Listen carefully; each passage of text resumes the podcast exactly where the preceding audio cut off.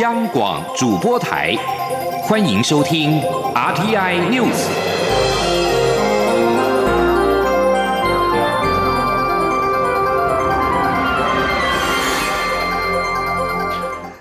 各位好，欢迎收听这节央广主播台提供给您的 RTI News，我是陈子华。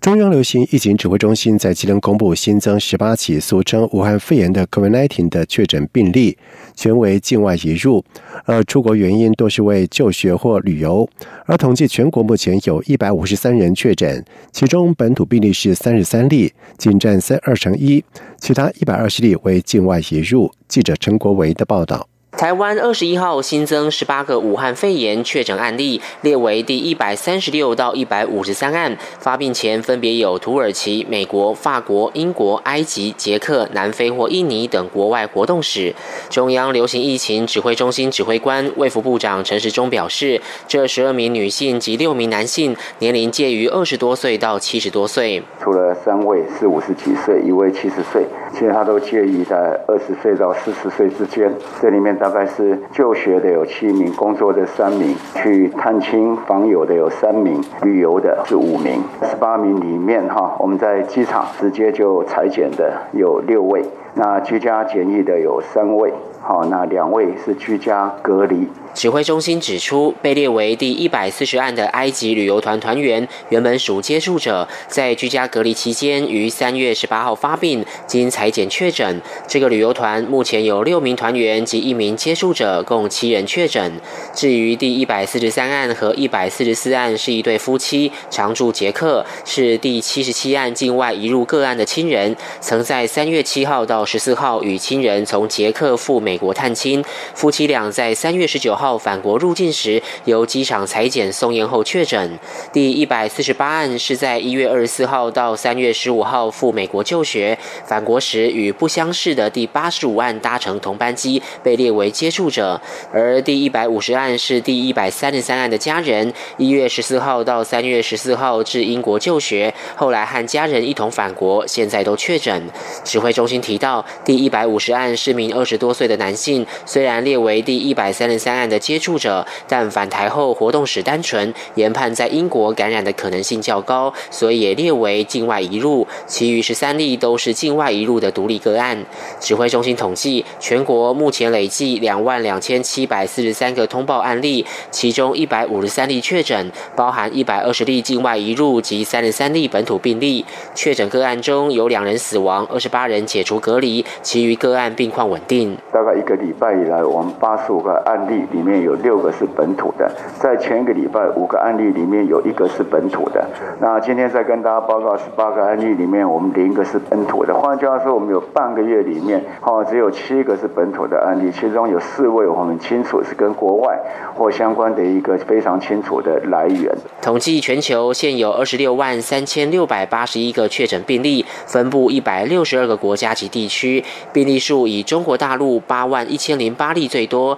其次为意大利。的四万七千零二十一例，西班牙一万九千九百八十例，伊朗一万九千六百四十四例，美国一万八千五百六十三例。病例中有一万一千一百八十二人死亡，并以意大利的四千零三十二人、中国大陆三千两百五十五人较多。中央广播电台记者陈国伟台北采访报道。而另外，中央流行疫情指挥中心修改规范，即一起武汉肺炎通报轻症疑似个案，如果符合条件，可以在首次裁剪阴性之后返家检疫隔离，无需住院做第二次的裁剪。指挥中心在今天说明，主要是全球都被列为三级旅游疫情警示国家，而入境者全得居家检疫十四天，二次裁剪已经没有必要。记者谢佳欣的报道。中央流行疫情指挥中心通报一切，调整武汉肺炎通报个案的处理流程。轻症疑似个案若无肺炎，医师评估不需住院。经通报后，只要到医院做一次裁剪，确认阴性后，便可返家做居家检疫或隔离，不需住院间隔二十四小时后二次裁剪。同时，因国内流感疫情逐渐趋缓，通报个案也不必再做流感快筛。指挥中心二十一号下午说明，过去实施二次裁剪，不但要住院，并间隔二十四小时做第二次裁剪，连两次阴性才能出院，过程需花两到三天。如今已将全球提升为旅游疫情警示三级，入境者通通要做居家检疫十四天。若照样两次裁剪，等于所有居家检疫对象，只要有轻微的发烧、呼吸道症状，都要住院。基于已经全面居家检疫。住院二次裁剪已无必要，指挥官陈时中说：“原来是因为本来的时候他就没有居家检疫，所以你检完之后放回去，好，那可能在在社区里面的一个接触相对的多，好，所以我们希望他在住院，然后等二十四小时再二采。那现在因为全面是做居家检疫了，所以就第二关这就没有必要。”好，那这样可能会让这情况更清楚。指挥中心也强调，让轻症疑似个案一采阴性后返家，需满足以下前提，包括症状轻微、个案同意且可配合居家简易隔离，同时生活起居有人照料，与个案同住者必须要有足够的隔离居住空间，且家中没有老年人、心肺疾病患者等感染武汉肺炎并发重症的高危险群。中央广播电台记者谢嘉欣采访。报报道。另外，中央流行疫情指挥中心在今天开始开放机场免税商店代售口罩给入境的旅客，每份是新台币五十元或者是美金两元，每人限购一份，其中包括真人形式三片或者是儿童型五片。陈时中表示，截止到中午十二点，购买的人数只有二十七人。对机场口罩销售不高，陈时中也坦言，确实是很少。至于新北市政府建议师生上课戴口罩，陈时中则是回应表示，确实有想过让教育单位配发口罩，不过还有细节问题需要做讨论。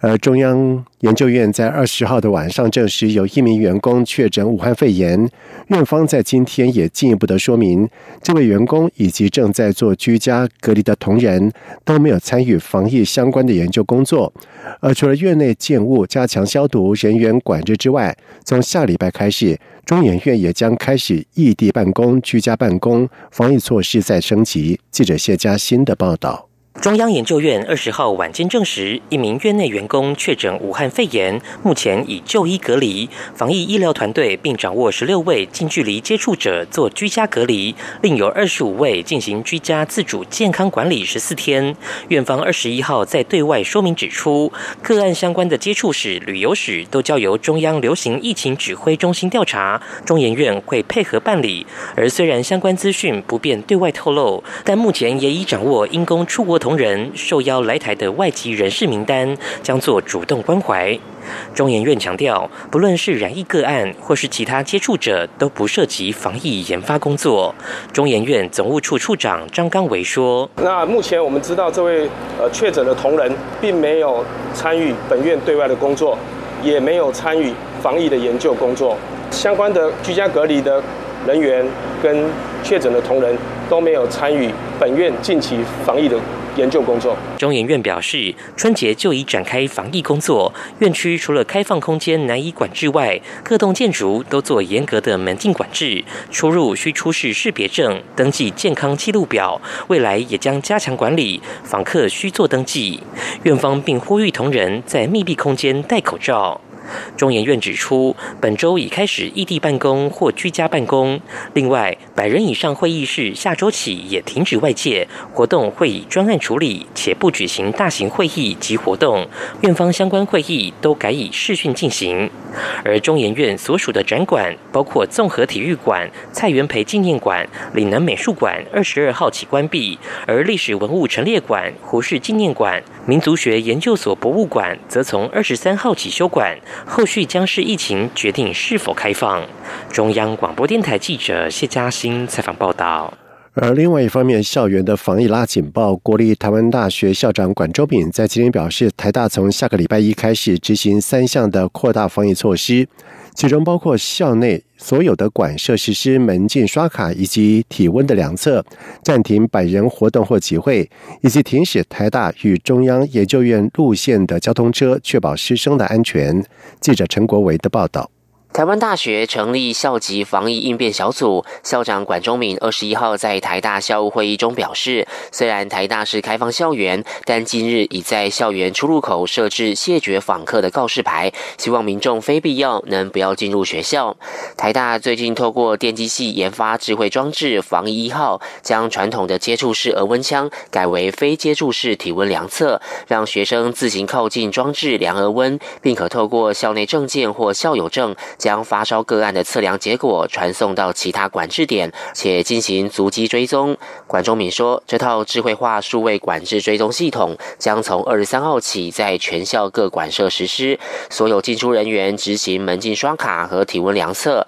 校内如果有百人以上的活动或集会，也将先暂停。另外，考量中央研究院已经有人确诊武汉肺炎，两边的交通车将至少停驶一周，并建议师生暂停到中研院访问交流。台大工卫学院院长詹长全表示，未来两个星期是关键期，每个人都要提高警觉，没有任何单位可以确保百分之百没有问题。台大扩大相关防疫措施，也是想向社会传达，台大是个高度有责任感的学术单位。比如台大跟中研院本来有非常密切的联络嘛，那当中研院开始有这个疫情发生的时候，我们要做一些应验，那这个就是符合防疫的所谓加大社会距离的一个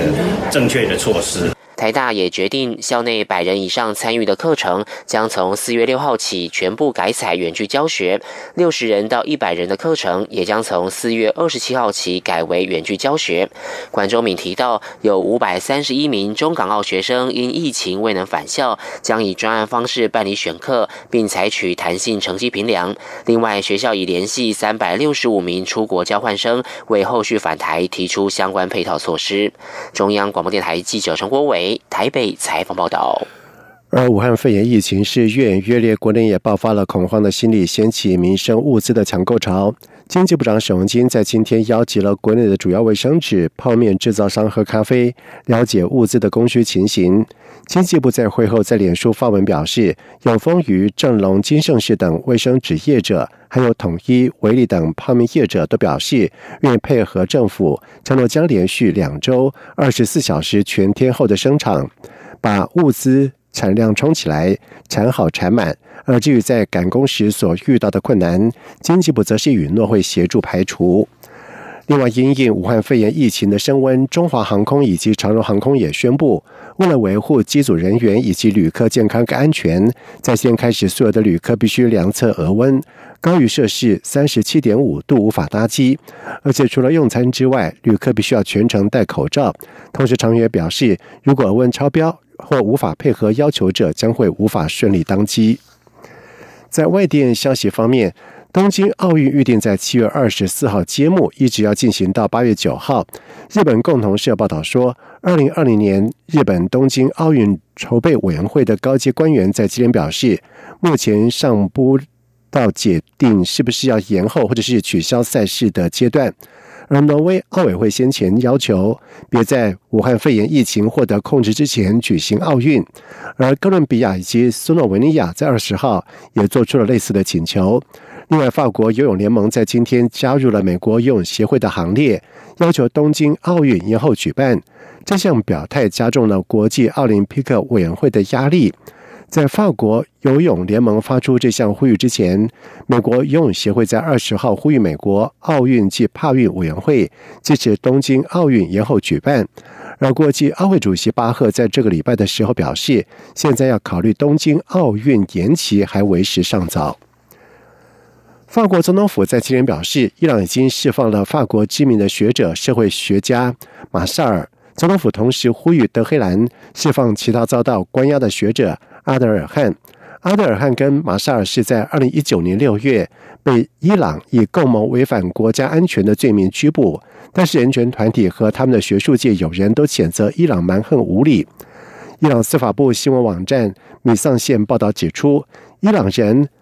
罗赫纳里贾德已经在二十号获得了法国的释放。报道指出，罗赫加尼贾德是伊朗的工程师。被关在法国监狱间超过了一年，他被控规避美国对伊朗的制裁。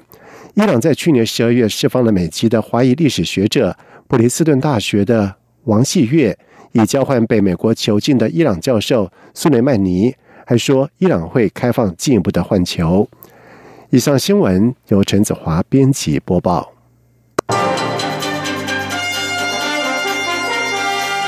是中央广播电台台湾之音。